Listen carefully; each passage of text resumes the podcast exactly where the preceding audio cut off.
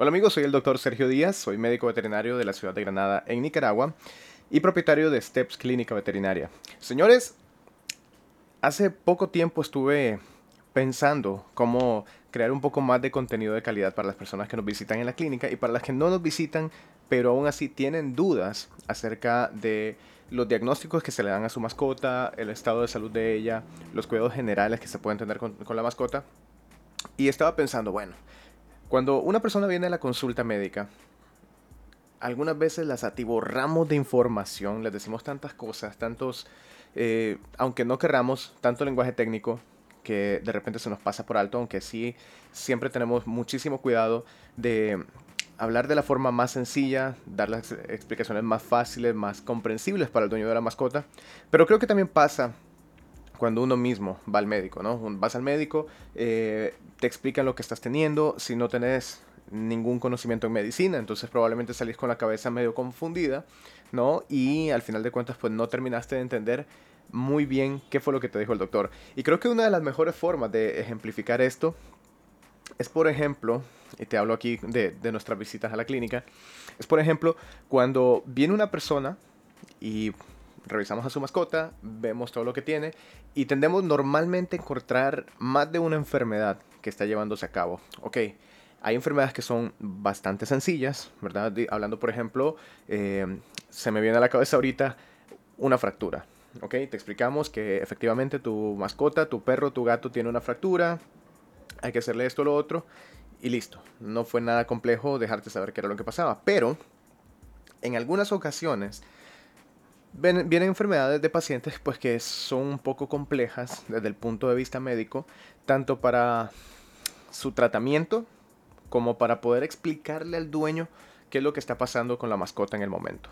Hablando de, bueno, que mi mascota trae una manchita en el ojo, como una nubecita, y dejarte saber a través de qué mecanismo esta enfermedad produce esa manchita en el ojo cuando probablemente no tiene nada que ver con lo que está pasando directamente en el ojo de tu mascota, ¿verdad? Hablando, por ejemplo, de complejos de anticuerpos, enfermedades que pueden ser, em, que pueden causar reacciones autoinmunitarias en tu mascota, etc. Bueno, debido a todo esto que he venido analizando en los últimos días, eh, dije, bueno, creo que sería muy interesante dar un aporte adicional a la comunidad, a las personas que nos visitan, y poder hacer unas pequeñas cápsulas eh, de video y podcast donde se pueden abocar en caso de que en la consulta algo no les haya quedado lo suficientemente claro. Así que bueno, aquí estamos. Bienvenidos, este es el primer episodio de cápsulas de Steps. Y bueno, vamos a hablar, eh, esto es un poquito más coloquial, un poquito más espontáneo eh, que los videos que hago normalmente, bien producidos, bien elaborados, bien editados para la clínica. Quiero que esto sea más una charla entre, entre cliente médico donde te voy a explicar algunos pormenores que pueden quedar un poco dispersos o inconclusos en la consulta para que ustedes se puedan abocar a este video y poder sacar, bueno, sus preguntas adicionales si acaso las tienen o que puedan repetir un poquito de la información que se te dio en la consulta una vez que saliste del consultorio. Y es más de lo mismo, lo que te digo, salir de la consulta y llegas a tu casa. Ese es el mejor ejemplo que te puedo dar. Y te pregunta tu familia, bueno, ¿y qué te dijo el veterinario?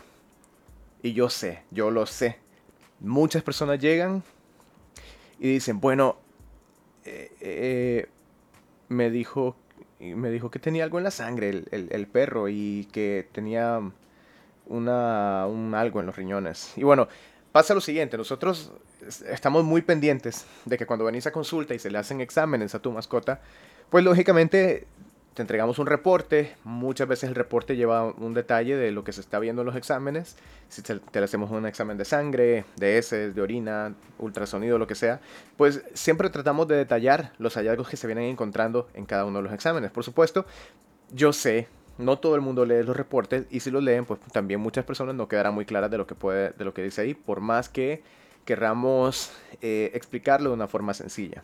Ahora, ¿qué pasa? Los reportes médicos también los tratamos de hacer basados en todo el lenguaje técnico, ¿sí? Porque es necesario poder detallar las enfermedades en base al lenguaje, el, lenguaje que se tienen que, que, expresar, ¿no?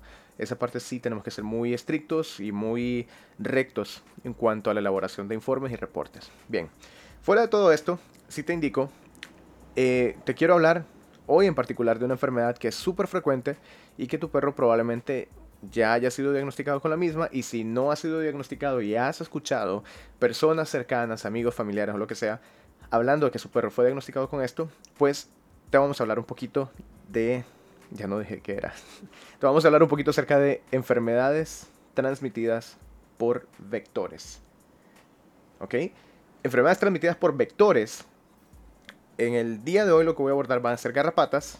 Ya sabemos que vivimos en una región tropical. La distribución de las garrapatas es pareja en toda nuestra región, en toda Nicaragua, en toda Centroamérica. Y incluso se está comenzando a encontrar en países donde normalmente no existían las garrapatas. Pero bueno, si te quiero contar.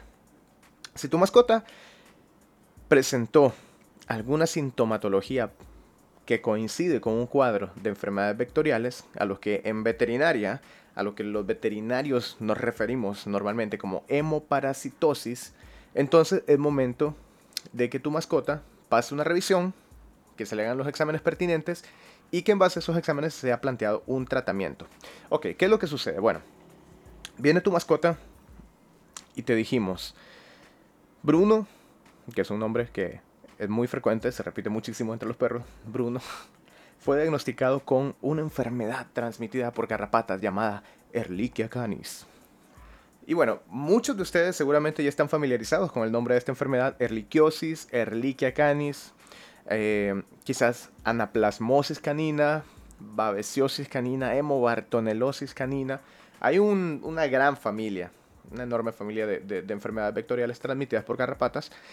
Y bueno, ¿qué es un vector? Un vector es un animal, un insecto, un artrópodo, que puede transmitir enfermedades hacia los mamíferos. En este caso, bueno, vectores de enfermedades hay muchísimos que pueden infectar al perro, que pueden infectar al humano, que pueden infectar a los gatos, al ganado y a cualquier animal, ¿sí? Ahora, cuando hablamos de enfermedades vectoriales transmitidas por garrapatas al perro, estamos hablando de precisamente todas estas enfermedades que justo te acabo de mencionar. Ehrlichia, eh, hemobartonella, anaplasma, babesia, etc. Bien, ¿qué sucede con esto? Bueno, cuando vienen personas con un perrito que presenta un cuadro clínico inespecífico, te voy a comentar que de hecho estas enfermedades son muy famosas, digamos, en el gremio, porque los cuadros que presentan algunas veces son lo que llamamos patognomónicos. Patognomónico significa que tiene una estandarización, ¿sí? Una estandarización muy puntual de cada uno de los síntomas que presenta el paciente. Entonces, cuando vienen a la consulta, lo revisamos y al ojo te podemos decir, bueno, viene con esto, esto y esto y esto. Esto es patognomónico de esta enfermedad, o sea, es típico de esta enfermedad. Es un cuadro que se repite constantemente y que nosotros lo podemos definir como tal. Cuando nosotros recibimos un paciente con un cuadro inespecífico, parte de los exámenes de rutina que tenemos que realizar en la mascota son los exámenes contra hemoparásitos o contra enfermedades vectoriales transmitidas por garrapatas. ¿Por qué? Bueno, primero porque estamos en Nicaragua.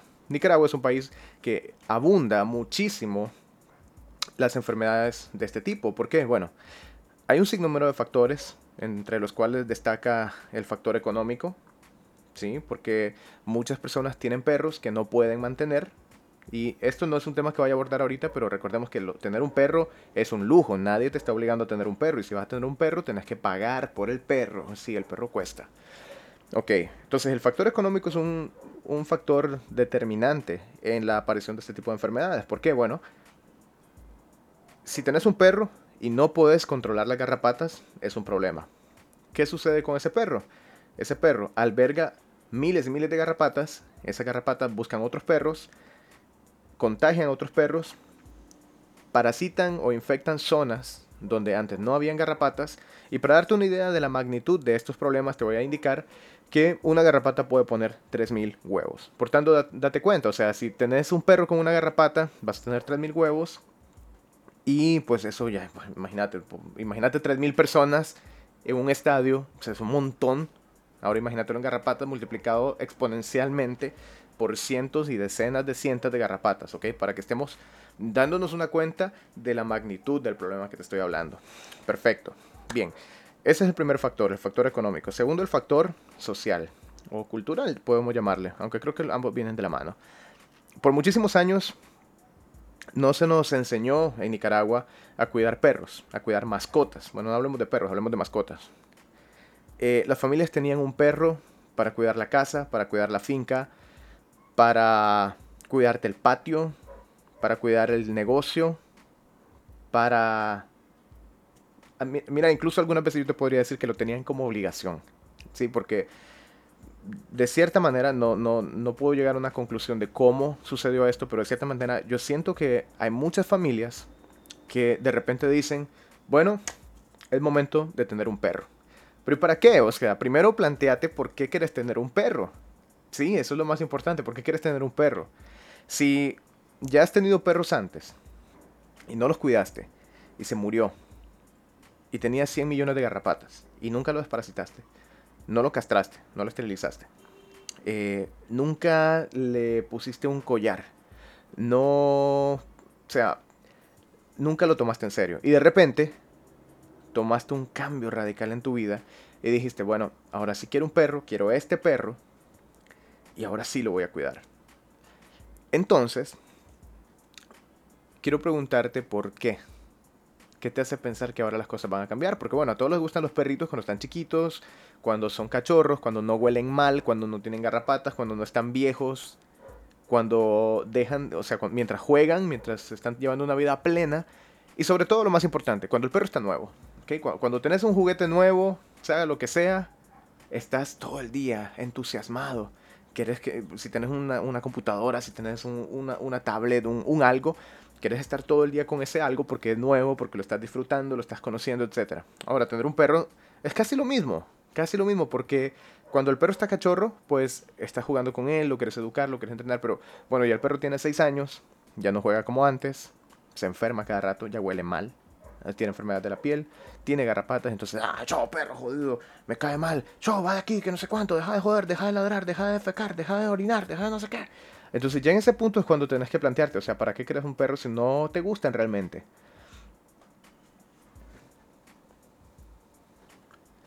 Entonces, si tenés ese perro, y ahora bueno, por cualquier motivo decidiste comenzar a cuidarlo, eh, es importante que sepas que hay muchas cosas que tienen que cambiar. Cuando ya hablamos del factor económico, el factor social, en el que, como te decía, yo siento que cada familia en algún momento de su vida quiso tener un perro porque pensaban que había que tener un perro simplemente porque sí, porque el vecino tiene uno y, todo, el mundo tiene uno, entonces hay que tener un perro, que no es así y es perfectamente normal no tener mascotas, sobre todo si no la querés y no la pensás mantener. Y tercero, eh, que por mucho tiempo la medicina veterinaria acá en Nicaragua también estuvo muy, muy atrasada, bueno, todavía lo estamos, pero está mejorando mucho y muy rápido. Pero por mucho tiempo el control de las garrapatas, el control de las enfermedades, de las vacunaciones, la tecnología, los medios y los recursos que teníamos no eran los mismos que tenemos ahora. Entonces ahora se puede hacer muchísimo más con tu perro o con tu mascota en general.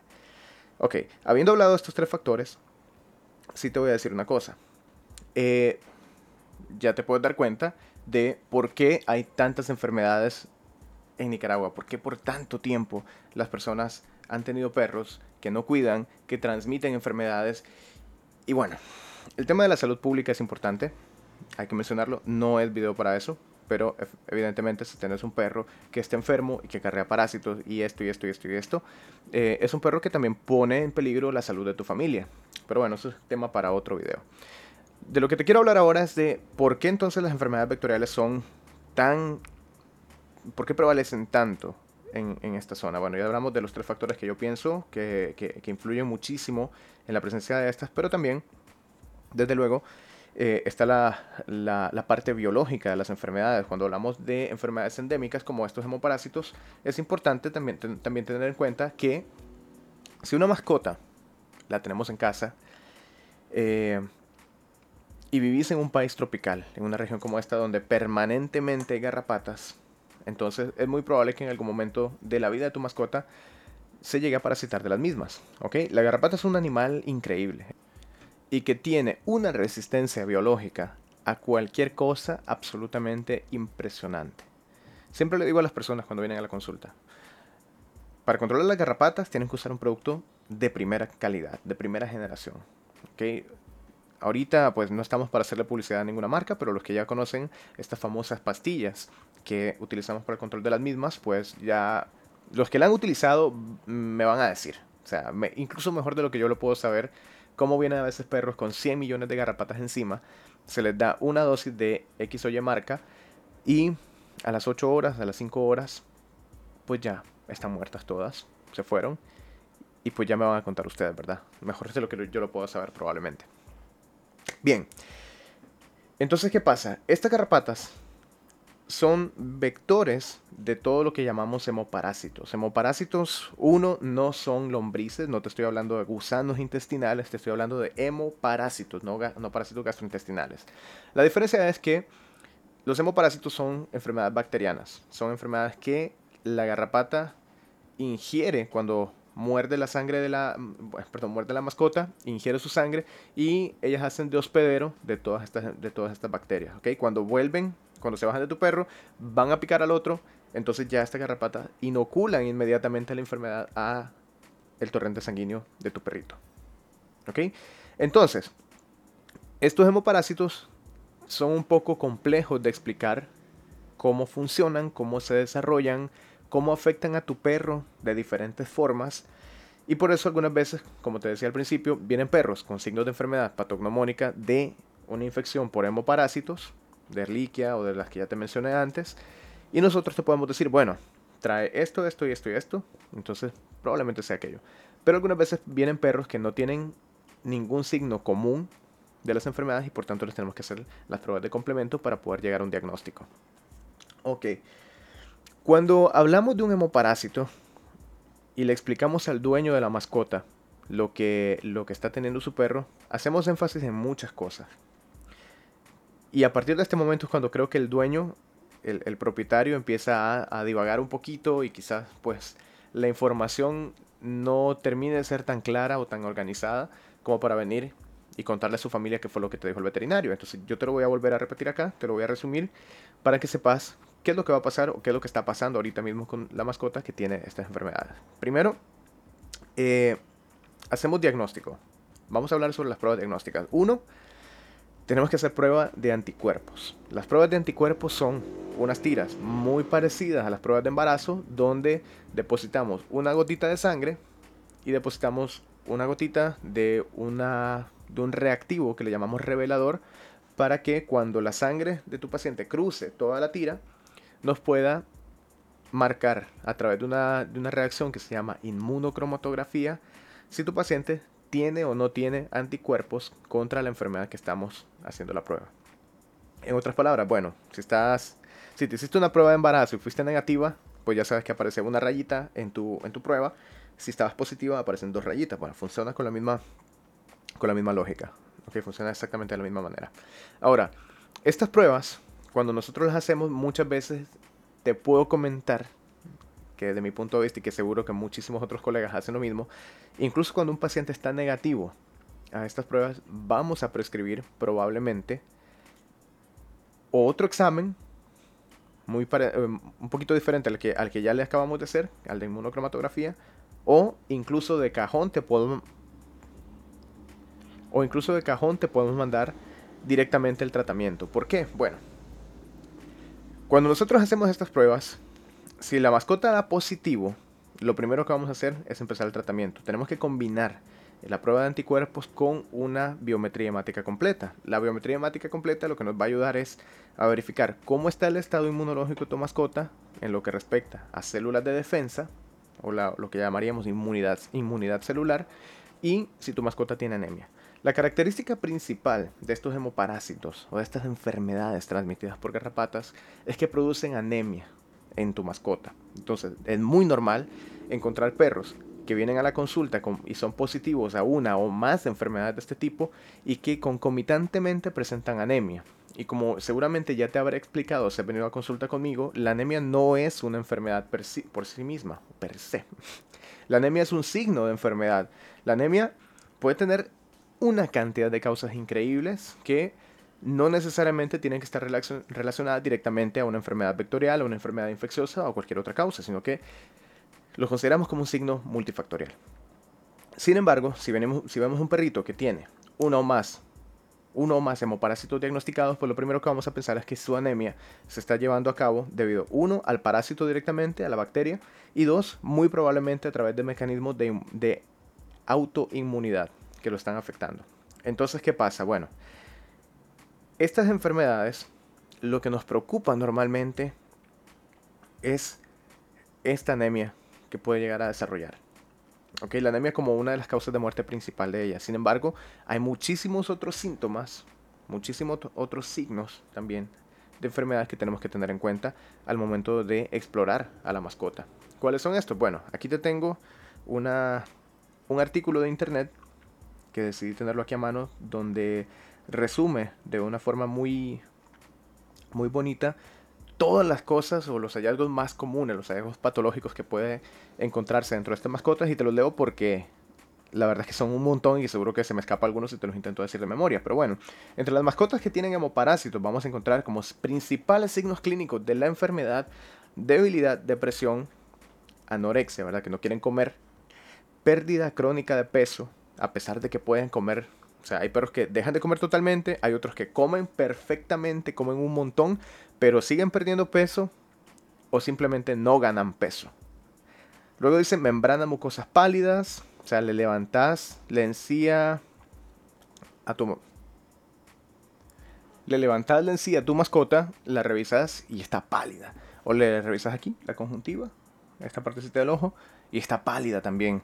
Entonces, eso a eso se refiere. Ahora, eso es normalmente se asocia con anemia y sí, aunque en la práctica, bueno, eso lo tiene que evaluar el médico, es totalmente cualitativo, pero en la práctica, pues sí he tenido perros que vienen súper pálidos, por ejemplo, y no tienen anemia, y al revés, a veces vienen súper rojo brillante y sí tienen anemia grave. Pero bueno, ok. Hablando de esto, ¿verdad? Ah, hablamos fiebre y edema periférico. Edema periférico es que empiezan a retener líquido en las patas, generalmente por gravedad y por mecanismos fisiopatológicos eh, de diverso origen, pues empiezan a tener edemas periféricos. Y dentro de los hallazgos más comunes también em, aparece la tendencia al sangrado como petequias, que son pequeñas manchitas que aparecen normalmente en la parte ventral del abdomen y del pecho. Son moraditos así chiquitos equimosis, que son grandes hematomas en, regiones bastante amplias de piel, en las mucosas, y también seguro que alguno de ustedes ya habrá visto un perro con este signo y es la epistaxis. La epistaxis es sangrado nasal profuso y constante y fuerte. Esas epistaxis son normalmente, pero no exclusivamente, producidas por enfermedades transmitidas por garrapatas o hemoparásitos. ¿Qué quiere decir esto? Bueno, cuando te digo normalmente, pero no únicamente, es que pueden haber otras causas que también puedan estar desarrollando esta, estas epistaxis. Continuando con el artículo. Eh, te decía que, bueno, también puede haber neumonía, insuficiencia renal, artritis, polimiositis, desórdenes reproductivos, infertilidad, aborto, muerte neonatal, signo neurológico, eh, convulsiones, meningoencefalitis, meningitis, ataxia, que no pueden caminar eh, de forma coordinada, y bueno, como te podrás dar cuenta, hay una cantidad enorme de signos que se relacionan con este tipo de enfermedades. Y es que son tan complejas, por eso es que muchas veces vienen a la consulta y tratar de explicar por qué un paciente, por ejemplo, un caso muy reciente que nos vino fue un perro que vino con una opacidad corneal, ¿sí?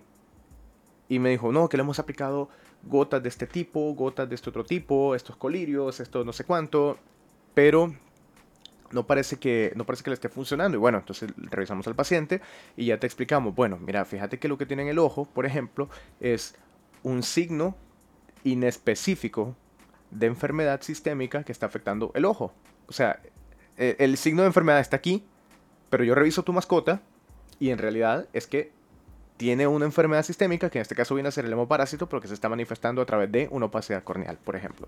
Entonces, venir y explicarle a un dueño, por ejemplo, en caso de esta persona que tenía un perrito con, con erliquia, perdón, que tenía dos perritos con erliquia, y que uno tuvo un sangrado nasal y el otro tiene una opacidad en la córnea. Entonces ya ves cuántos mecanismos hay por los cuales en algunas ocasiones es un poquito complejo explicarle al propietario por qué se produce uno o el otro. Pero bueno, en fin, el tema aquí es lo siguiente.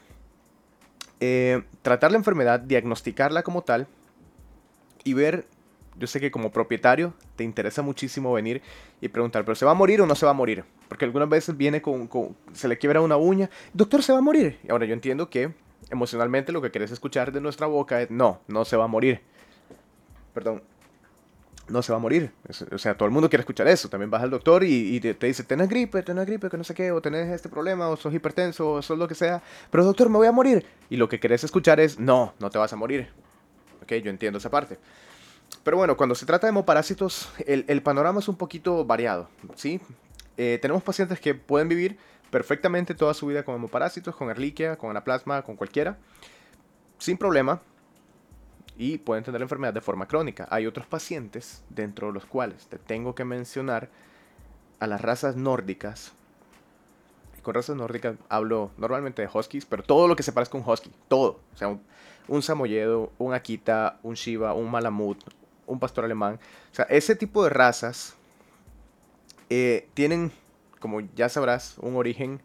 Eh, por ejemplo, el husky siberiano, pues siberiano, no estoy seguro exactamente de dónde se originan, pero bueno, estamos claros que son perros para clima frío, ¿ok? Perros que en estos climas, pese a que uno lee sobre ellos, lee la literatura, lees... No hablo de Google, ¿ok? No hablo de mascotas facilísimo ni nada. Hablo literatura especializada en zootecnia.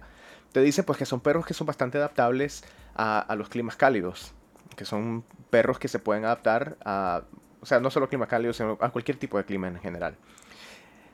En mi experiencia, pues los huskies son perros extremadamente delicados. Son o sea, como, como muchas razas, las personas, de hecho, hace muy poco tiempo estuve escuchando un webinar acerca de la, las, dietas, las dietas, estas BARF, que están de moda, la comida cruda y todo eso. Eh, no es el tema de este video, pero bueno, el expositor de ese tema estaba hablando de que las personas normalmente decimos que no, que los perros son fuertes como el lobo y que por eso deberían comer carne cruda y que no sé cuánto, y entonces que, el, que yo tengo un, un husky o yo tengo un akita o yo tengo un malamut y, son como un lobo. Brother, no se parecen en nada a un lobo. O sea, morfológicamente, fenotípicamente, sí podría de, repente decir que pones un lobo a la par de un husky y, ok, sí se, sí, se parece un poquito.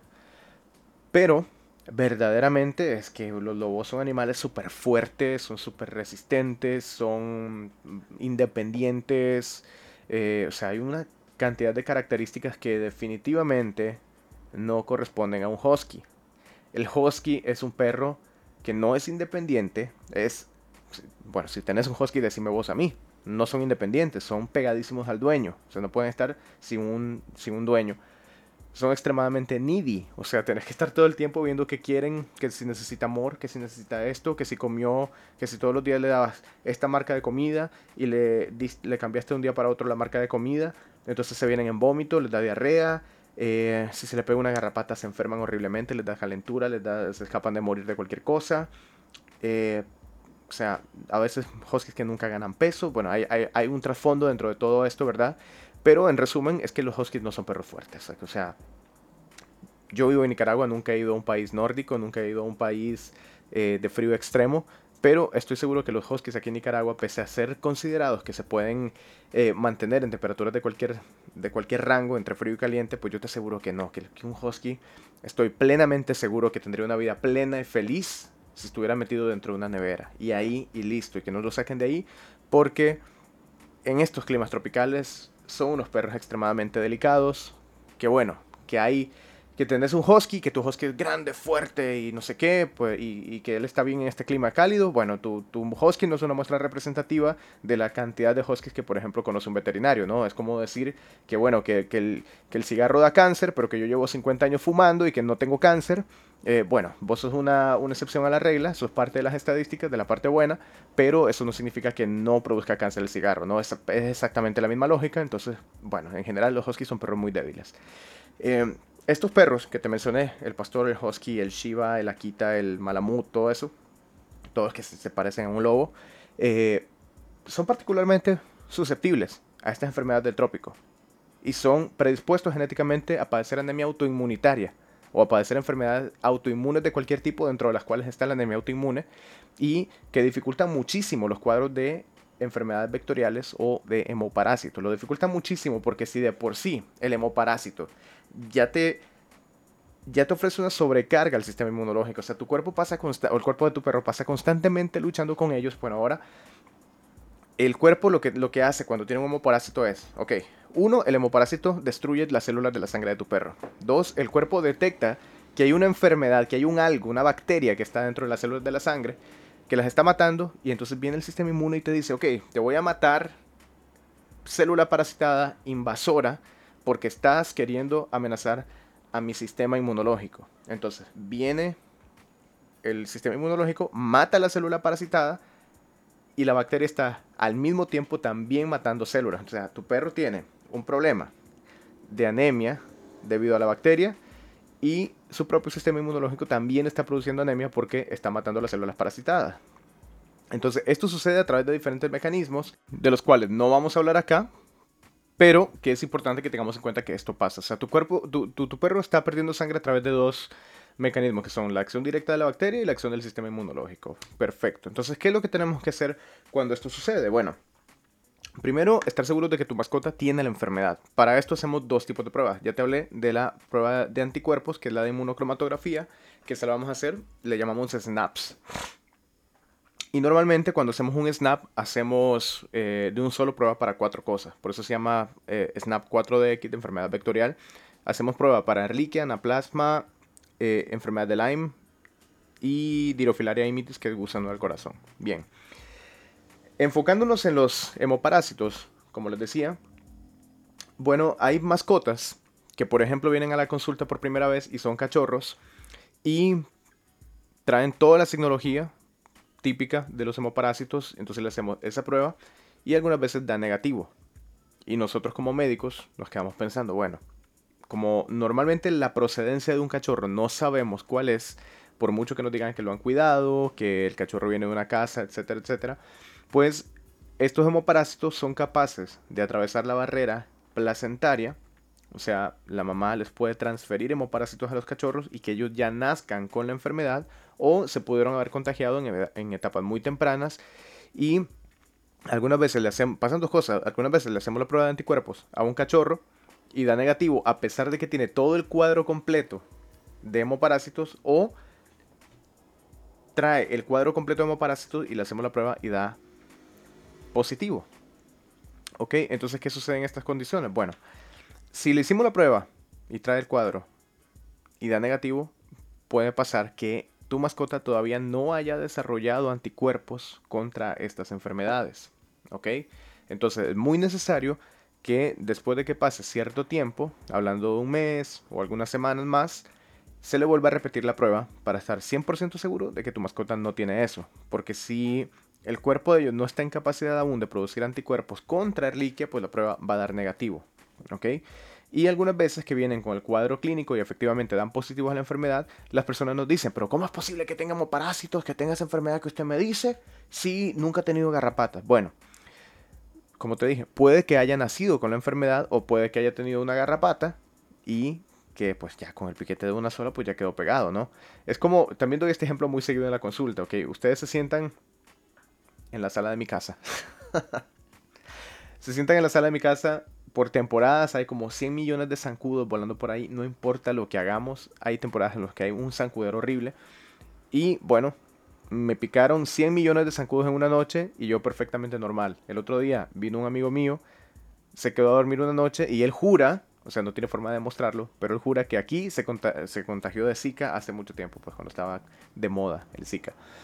Eh, pero bueno, hablando de eso, ¿no? O sea, lo mismo que te piquen 100 zancudos, si ninguno tenía zika o si ninguno tenía dengue, pues no te va a dar dengue. Y por lo contrario, si te sentas un segundo, te pica un zancudo y ese zancudo tenía dengue, pues bueno, ya te contagiaste. No importa la cantidad, sino lo que contenga, ¿no? Entonces, la misma lógica de nuevo para las enfermedades transmitidas por garrapatas.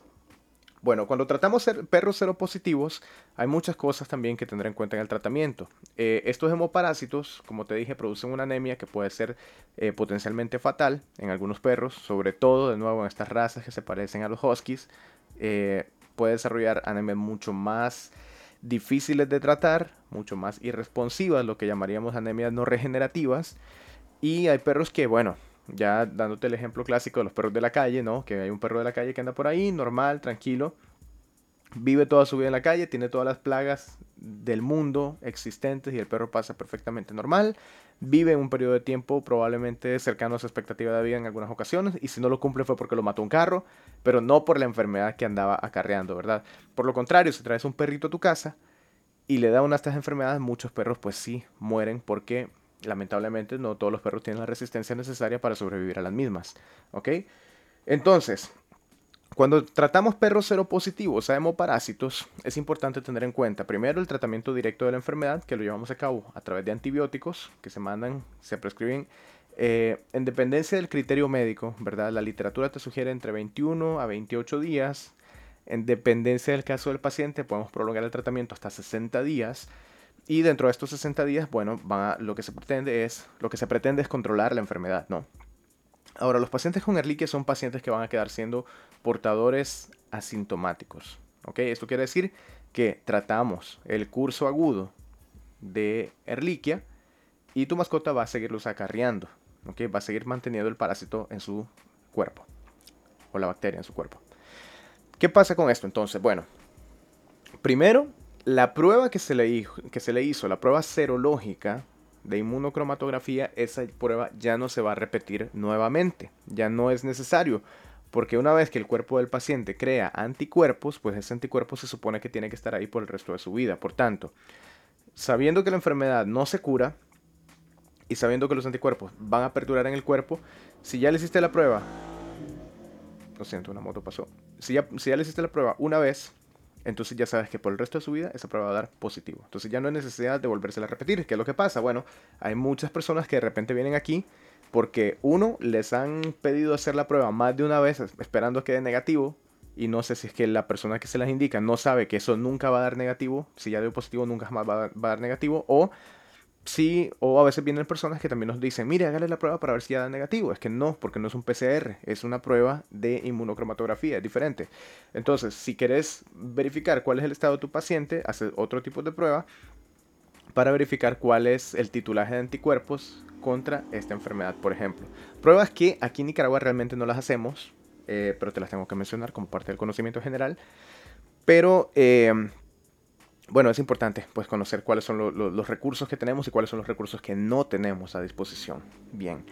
Eh, ¿Qué es lo que nos interesa en un paciente con Arliquia? Primero, verificar que no tenga anemia. Segundo, verificar que no tenga enfermedades que estén cursando en paralelo a la, enfermedad o que sean causados como un, como, digámosle, un efecto secundario de la enfermedad. Por ejemplo, un paciente que tiene Arliquia va a tener muchos signos. Primero, anemia, como la máxima, el, estándar de los hemoparásitos es la anemia, pero también pueden desarrollar enfermedades, eh, enfermedades que vienen a raíz de este parásito en otros sitios del cuerpo, como ya te mencionaba, desde enfermedades oftalmológicas, del sistema nervioso, en la sangre, riñones, hígado, etcétera, por diversos mecanismos. Ok, si un paciente viene, por ejemplo, con Erliquia, yo asumo que podría tener susceptibilidad a padecer enfermedades secundarias oportunistas debido a la ineficiencia o a la sobrecarga, digámosle, del sistema inmunológico que los hace estar expuestos a enfermarse, a enfermarse de cualquier otra cosa. Por ejemplo, enfermedades renales son extremadamente comunes, ¿verdad? Hablando de la glomerulonefritis, por ejemplo, que tienen los pacientes con hemoparásitos,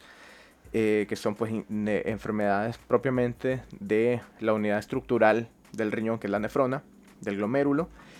Eh, podemos tener neuropatías, hablando de, por ejemplo, parestesias, eh, que son, bueno, en el caso de perros que probablemente podrían perder la habilidad de caminar porque las patas no responden por depósito de inmunocomplejos en la neurona aferente, que bueno, ese es otro tema eh, que no, no cabe hablarlo dentro del video. Pero lo que te quiero decir es que hay muchísimas cosas que pueden pasar, ¿no? Entonces, eh, también por la misma enfermedad del sistema inmunológico queda incompetente para luchar con otras cosas y bueno, tenemos que pelear contra todo eso, ¿no? Ahora, si logramos controlar la fase aguda de la enfermedad, entonces tu paciente muy probablemente va a restablecerse, el cuerpo va a estar en capacidad de mantener a la erliquia o al hemoparásito que, que le sea diagnosticado perfectamente, lo va a poder mantener a raya, pero si tu perro se enferma de cualquier otra cosa que no tenga nada que ver con esto de lo que estamos hablando, pero en algún momento se enfermó de X o Y cosa, entonces, si sus defensas se ven sobrepasadas por una enfermedad totalmente aparte, es muy probable que la erliquia se vuelva oportunista. Eso quiere decir que, bueno, la erliquia está ahí, latente, y dice, bueno, ahorita estás enfermo, entonces voy a aprovechar y me voy a reproducir y te voy a parasitar de nuevo y te voy a causar otro cuadro agudo de erliquiasis, que puede cursar de nuevo con sangrado nasal, con la formación de petequias o morados en diferentes partes del cuerpo, o que puede cursar con diarrea, o con vómito, con enfermedad renal, o con disminución de las plaquetas, y un largo, largo, largo, etcétera. Entonces, este tipo de cosas son las que el dueño de una mascota con hemoparásitos tiene que tener en cuenta. Que varias veces al año es muy probable que igual que uno, ¿no? Uno se enferma. Dicen que, el, que es normal enfermarse de gripe, por ejemplo, tres veces, tres veces al año. Pues los perros pasa algo parecido, ¿no? Pueden enfermarse de cualquier otra cosa varias veces al año y pues que eso debilite su sistema inmunológico y los deje expuestos a la aparición de Erliquia. Eh, ¿Qué puede pasar con tu perro? Bueno, las posibilidades son infinitas. Por ejemplo, que se te salga un segundo, que lo saques a pasear y en el momento que no te diste cuenta se comió algo de la calle que estaba podrido, un hueso, un animal muerto, olfateó algo y quedó expuesto a una infección gastrointestinal. Puf, le dio la infección gastrointestinal y en ese momento la reliquia dijo, uff, es mi momento. Y bueno, ya, ya te imaginarás lo que sucede. Ahora, eh, pasa muy seguido también que vienen perros a chequeo de rutina que están aparentemente sanos, sin ningún problema, una biometría hemática normal. La biometría hemática, creo que ya te lo mencioné, es un examen general de la sangre donde vemos si el paciente tiene anemia, vemos cuál es el estado de la inmunidad celular en cuanto a leucocitos y el tipo de leucocitos que tiene. Y a través de él, pues te decimos si está bien o está mal tu perro. Si combinamos un BHC, una biometría hemática completa, con un SNAP positivo, asumimos, y si tu perro no tiene ninguna signología, asumimos que tu perro está sano, pero es cero positivo. O sea, tiene la enfermedad, pero todavía no está clínicamente en curso, no está manifestándose. Estos perros, bueno, la literatura que uno lee, eh, de repente te, hay, como una, como una, eh, como una divergencia de opiniones, hay una disyuntiva entre los autores, entre los cuales unos dicen que se puede tratar la enfermedad o que se tendría que tratar y hay otros autores que probablemente te dicen que no. En términos generales, bueno, ya de nuevo es a criterio médico. Nosotros intentamos tratar a todos esos pacientes que son seropositivos porque no queremos que la enfermedad se agrave.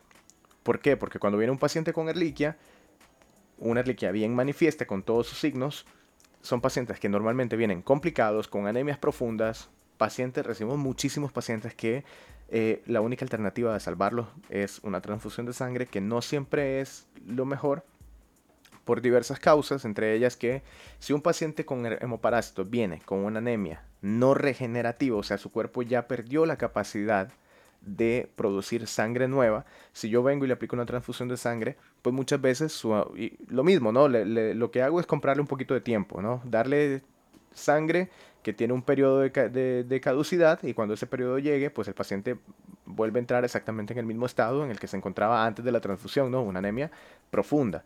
Entonces pasa que esos pacientes de repente les hacemos una transfusión de sangre, se, ven aparentemente mejor por unos cuantos días y luego vuelven a recaer. Y es debido a eso, a que el paciente pues tiene una anemia aplásica no regenerativa debido a que el parásito logró destruir los precursores celulares de la sangre. O sea, tenemos una destrucción de la médula ósea. O sea, la médula ósea dijo, brother, hasta aquí me mataron completamente. Y el único recurso para esos pacientes sería pues una, una transfusión eh, de médula. ¿ok? Una eh, trasplante, perdón, trasplante medular. Entonces son parte de los cuadros que tenemos que tener en cuenta. Si tu paciente lamentablemente ya entró en esa fase, el control, el pronóstico es muy malo. Cuando te, eso es una, una palabra que yo siento que las personas no terminan de entender. Cuando viene un perro muy grave y se les dice, mira, el pronóstico es reservado, reservado, reservado quiere decir 50-50, se te puede morir o no, ¿verdad? Eso pues no te dice mucho porque básicamente con cualquier enfermedad te puedes morir y que te digan que tenés 50% de probabilidad es, no significa nada, en resumen. Pero si venís, yo te digo, un zancudo, si venís y yo te digo que tu perro tiene un pronóstico desfavorable o tiene un pronóstico malo, pues ya tenés que sobreentender que eso significa que tu mascota se puede morir. Y es un término que no se termina de entender en veterinaria, o bueno, en medicina en general creo yo. Eh, un pronóstico malo significa, brother, te puedes morir. Y si te dicen pronóstico malo directamente, lo que significa es lo más probable es que vas a morir. Si, si te dicen pronóstico desfavorable, es un puede ser que muera o puede ser que te muras. Pero pronóstico eh, malo es que, brother, lo más probable es que te muras. Así. ¿Ok? Son términos que es necesario que aprendamos a, distinguir y a interpretar más que todo. Interpretarlos de una manera correcta.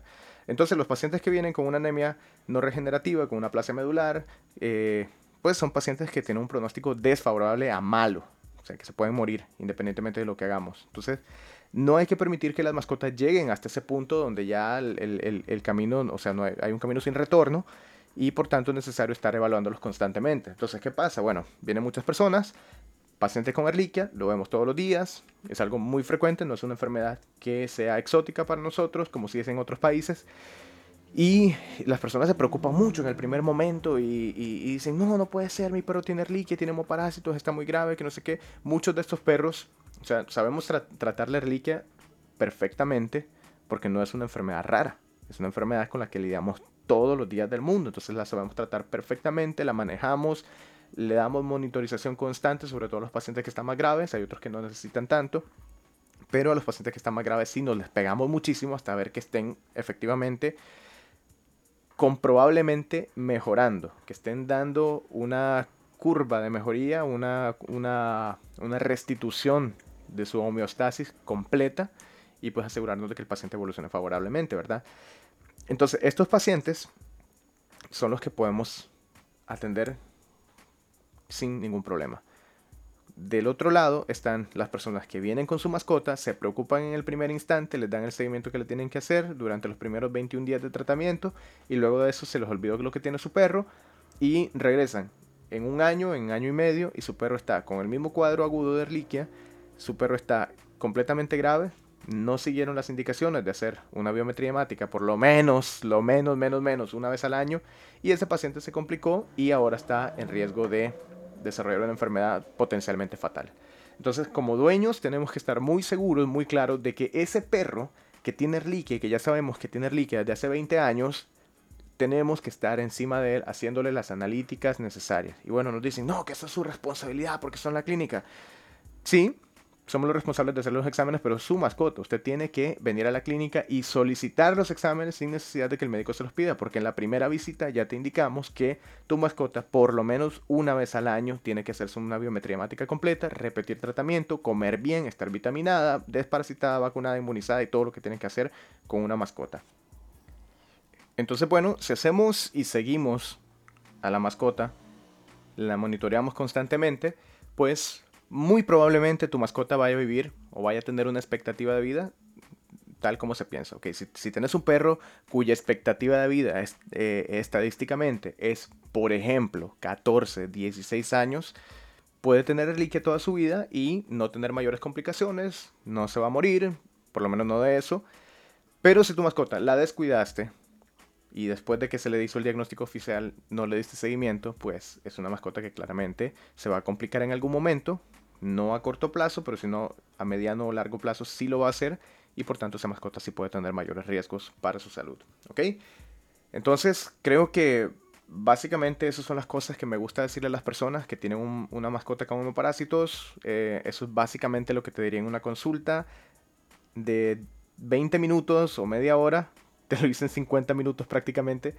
Pero sí, Creo que aquí este, ya abordé todos los temas que quería, está todo con respecto a mis notas y espero que la información que te haya dejado aquí te sea muy útil, que la compartas con las personas cercanas, que la compartas con las personas que tienen perros con estas mismas enfermedades y bueno, creo que solamente eso por ahora y nos vemos en el próximo video de Steps Clínica Veterinaria.